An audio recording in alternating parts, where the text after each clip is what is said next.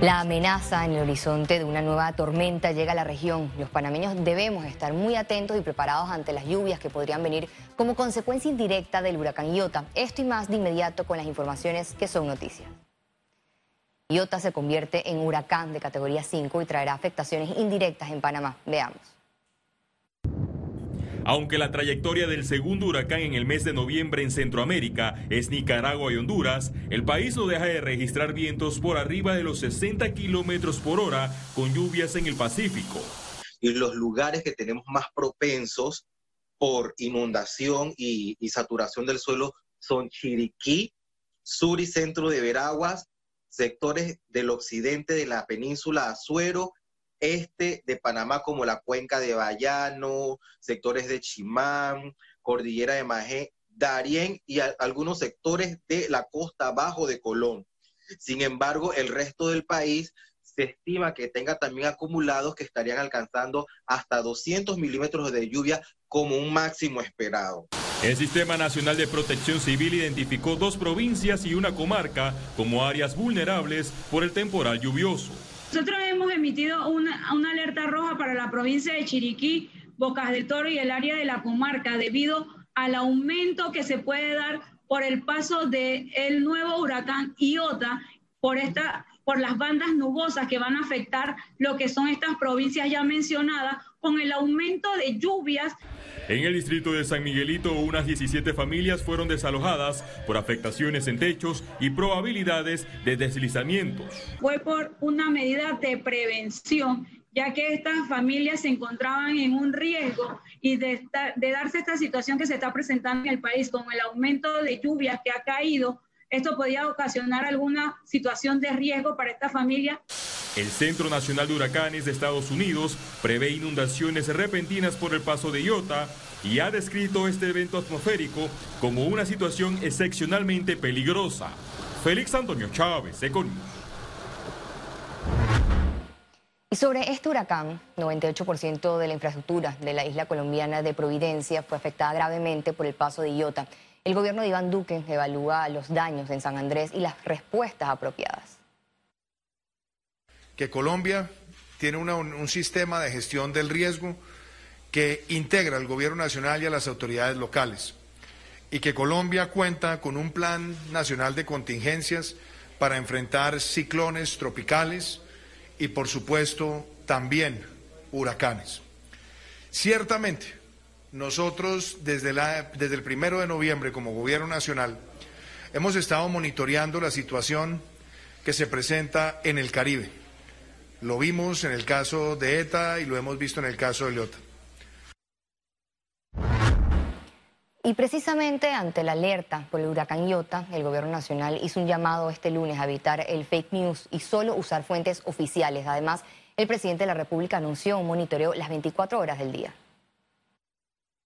Informo al país que como en la eventualidad anterior, el gobierno nacional ha activado el Centro de Operaciones Nacional, el CON, para trabajar 24 horas al día, encabezado por el presidente de la República e integrado por ministros de Estado, titulares de entidades autónomas, Fuerza Pública, Bombero, el cual tiene como secretario ejecutivo al ministro de Seguridad.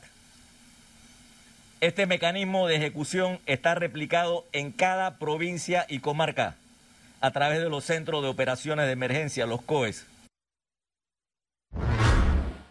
En otras informaciones, la Contraloría no dio información sobre la planilla 172 de la Asamblea Nacional porque violaría la ley de transparencia. La decisión de la entidad guarda relación con la solicitud de un grupo de ciudadanos que exige rendición de cuentas y acceso a la información por el manejo millonario en contratos por parte de diputados del órgano legislativo. Según la Contraloría, la información solicitada es de carácter confidencial, por lo que dirigió la petición a la Asamblea Nacional. Freddy Pití, del movimiento Junto Decidimos, confirmó que presentará en la Corte Suprema de Justicia un habeas data.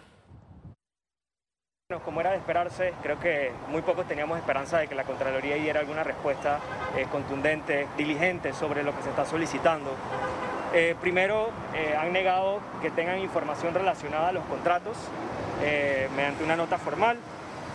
Dicen que no tienen ningún tipo de información sobre los contratos, sobre las funciones, sobre los objetivos, sobre los contratantes, diputados contratantes de estas personas eh, que fueron eh, contratadas por los servicios profesionales por medio de la planilla 172. Y en esta materia, el diputado del PRD, Cristiano Adames, aseguró que no hay incremento en la planilla 002 de la Asamblea Nacional, pese a la aprobación del monito de, sí, del monto extraordinario por más de 22 millones de dólares. Yo creo que ha faltado mucha comunicación asertiva. Lo que se propició allí no ha sido un incremento de la planilla para nada. Lo que pasó fue lo siguiente, el Ministerio de Economía y Finanzas planteó la, plata del pago de la planilla de la Asamblea en el rubro de inversiones. Y en inversiones no se puede pagar funcionamiento. Lo que hizo la Asamblea responsablemente fue trasladar los recursos al Ejecutivo en inversiones y el Ejecutivo responsablemente trasladó los 22 millones que le habíamos trasladado de inversiones a funcionamiento para poder pagar a los empleados de la Asamblea Nacional. Entramos en materia de salud. Buenas noticias en la lucha contra el COVID-19. Los primeros resultados de la vacuna de la farmacéutica moderna generaron optimismo sobre su eficacia. 95 de los 30.000 voluntarios de las pruebas clínicas de Moderna en los Estados Unidos contrajeron COVID-19. De esos 95, solo 5 desarrollaron síntomas. Ante los resultados preliminares, la compañía farmacéutica celebró la efectividad de un 94.5% de su vacuna. Esperamos tener al menos 20 millones de dosis en diciembre y producir entre 500 millones y 1.000 millones en el 2021. Esto será una operación de 24 horas al día, 7 días a la semana. La solución no vendrá de Moderna, solamente será un paso importante en la lucha contra el COVID-19. Moderna no buscará una aprobación de emergencia en los Estados Unidos, ya que en dos semanas esperan tener la data suficiente para enviar la documentación a la FDA para aprobación regular. Expertos anticipan que la efectividad caerá en las últimas semanas de los estudios de fase 3. Con más información, los gobiernos del mundo redoblaron sus apuestas. El gobierno de Donald Trump firmó acuerdos por 100 millones de dosis de la vacuna de Pfizer y 100 millones de dosis de la vacuna de Moderna. Mientras que la Unión Europea anunció un acuerdo con la compañía regional CureVac unos días después de anunciar nuestro contrato con BioNTech y Pfizer, me complace compartir con ustedes un nuevo acuerdo. Mañana utilizaremos la firma de un contrato que no asegurará 405 millones de dosis de la vacuna producida por CureVac. Las pruebas fase 3 de la vacuna de CureVac aún no finalizan.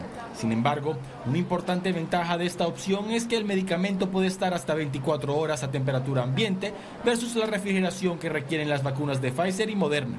Para Econews, Luis Eduardo Martínez. Panamá se prepara para recibir las primeras dosis de vacuna, así lo aseguró la viceministra de Salud, Ivette Berrío. Escuchemos.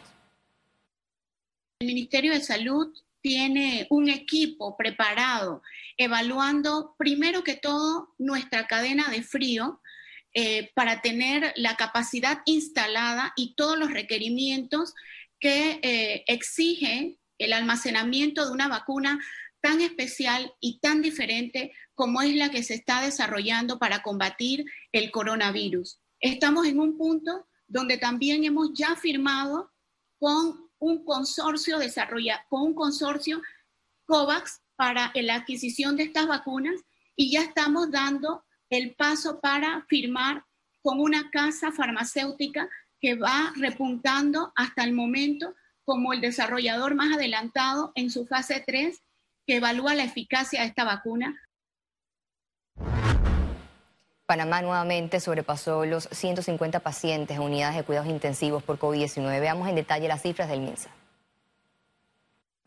El reporte epidemiológico de este lunes totalizó 147.667 casos acumulados de COVID-19.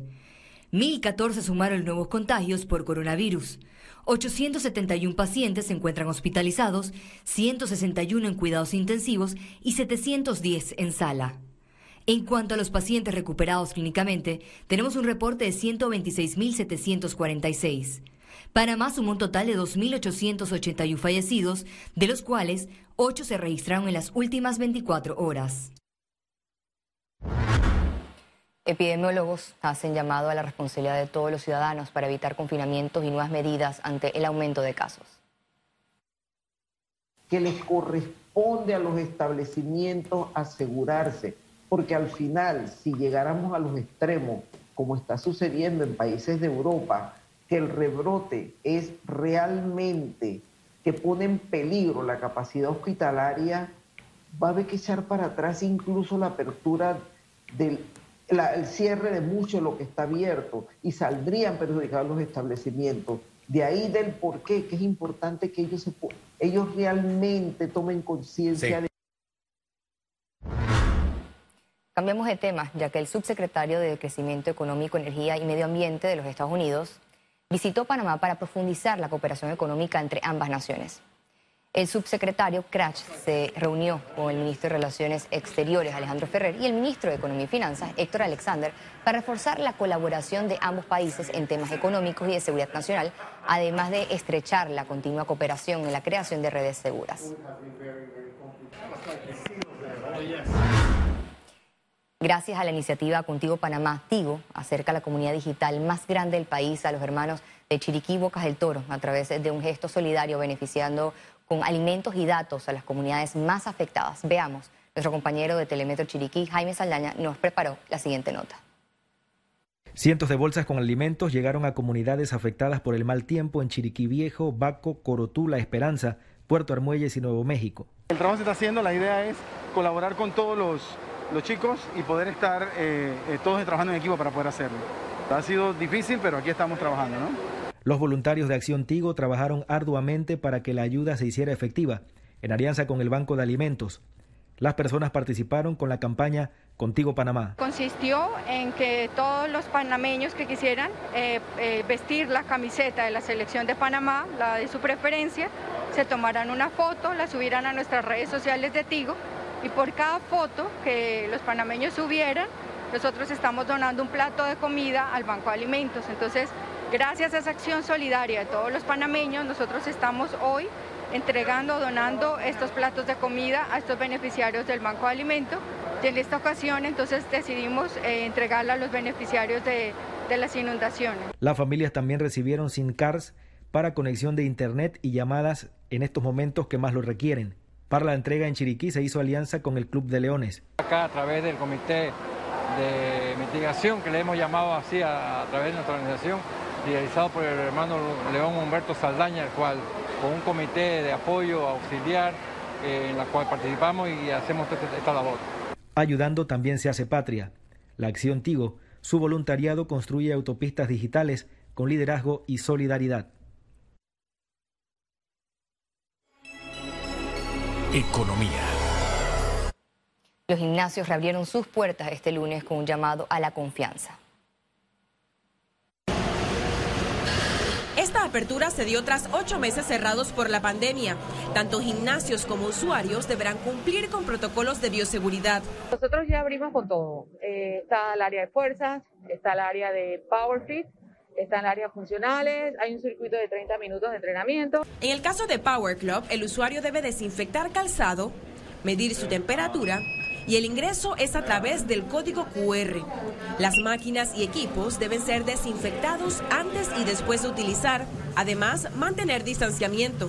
A todas las personas le estamos eh, dando esa seguridad, esa tranquilidad y sobre todo la confianza de venir al gimnasio, porque como pueden notar estamos cuidando todas las normas de seguridad, nosotros como entrenadores e instructores con Power Club hemos seguido trabajando durante todos estos ocho meses, simplemente reencontrarnos con las actividades que nosotros ya estábamos acostumbrados a hacer. Y regresar aquí pues es una emoción muy, muy positiva para todos, aparte de que es salud. De verdad, viendo todos los márgenes de seguridad que tienen aquí, pues estoy sorprendido. Eh, está súper seguro, la gente puede entrenar con toda confianza, pueden venir a sus ejercicios, métanle mente de nuevo y adelante. También analizan ofertas. Todos los clientes que eh, en su momento, antes del cierre, ya habían pagado, eh, ya sea planes prepagados o planes de cobro recurrente, eh, se les está corriendo la fecha. El Ministerio de Salud vigilará el cumplimiento de estos protocolos. Ciara Morris, Econews. Este lunes inició la Expo Industria Panamá 2020 enfocada en la reactivación económica del sector y las MIPIMES. Esta iniciativa organizada por el Sindicato Industriales de Panamá continuará hasta el viernes 20 de noviembre en modalidad virtual. Expositores y empresas participantes brindarán las perspectivas, tanto nacionales como internacionales, que aporten soluciones a los empresarios para enfrentar los nuevos desafíos de manera sostenible y competitiva. Tendremos más de 20 expositores y conferencistas desarrollando temas de interés entre los que podemos mencionar economía circular, innovación en la industria de fabricación de alimentos, soluciones en materia energética para la industria, competitividad y oportunidades de financiamiento para las industrias y las pymes. Sabemos que los países con mayor crecimiento en sus economías son aquellos que han logrado un cambio en su estructura diversificación productiva y por ende la industria debe complementarse y apalancarse en las ventajas y oportunidades que tiene Panamá como centro logístico mundial. El Ministerio de Trabajo informó que hay 90.747 contratos reactivados en 7.339 empresas. También anunció que a partir del 2021 las suspensiones de contratos serán regidas por el Código de Trabajo. El Código de Trabajo establece en su artículo 199, numerales 8 y 9, cuáles son las eh, causales para suspender eh, los contratos. Cada una de las suspensiones de los contratos está eh, sustentada allí. Obviamente hay una causal de fuerza mayor en donde cada una de las empresas, en si deciden hacer suspensiones de los contratos, deben sustentarlo y deben entregarlo también a la Dirección de Trabajo debidamente sustentada. Y esto tiene que ser, por supuesto, sustentado en, en función de esta fuerza mayor o las causales financieras que tenga la empresa. Los pequeños y medianos empresarios están preocupados porque no generan el ingreso necesario para pagar obligaciones. La ayuda financiera que se tiene que repagar cada vez es más irrisoria ante la situación que estamos viviendo, porque no se está generando el ingreso necesario para que el pequeño y mediano empresario pueda pagar obligaciones. Entonces, tenemos esta disyuntiva de, de una administración pública que ojalá se deje eh, a lo mejor no, no es ayudar o apoyar, este es un tema de país. Lamentablemente hoy necesitamos entonces una gran alianza nacional, pero que sea sensata y que se traduzca en la acción. De lo contrario, el 2 de enero o el 4 de enero, que es el día lunes, pues tendremos mucha tristeza en Panamá. La Conferencia de las Naciones Unidas sobre Comercio y Desarrollo destacó la resiliencia del Canal de Panamá ante el impacto de la pandemia. En su informe marítimo para el 2020, la conferencia indicó que el Canal de Panamá es tan resistente como su personal y se adaptó a la nueva normalidad rápidamente. Esto incluye los nuevos protocolos de seguridad, los retos del teletrabajo y la incertidumbre. También indicó que el caso de la vía interoceánica demuestra que todo está sujeto a mejora constante y continua con ajustes frecuentes. El Banco Nacional de Panamá se convirtió en miembro del Foro Económico Mundial. El banco fue invitado a ser miembro de esta organización de carácter global.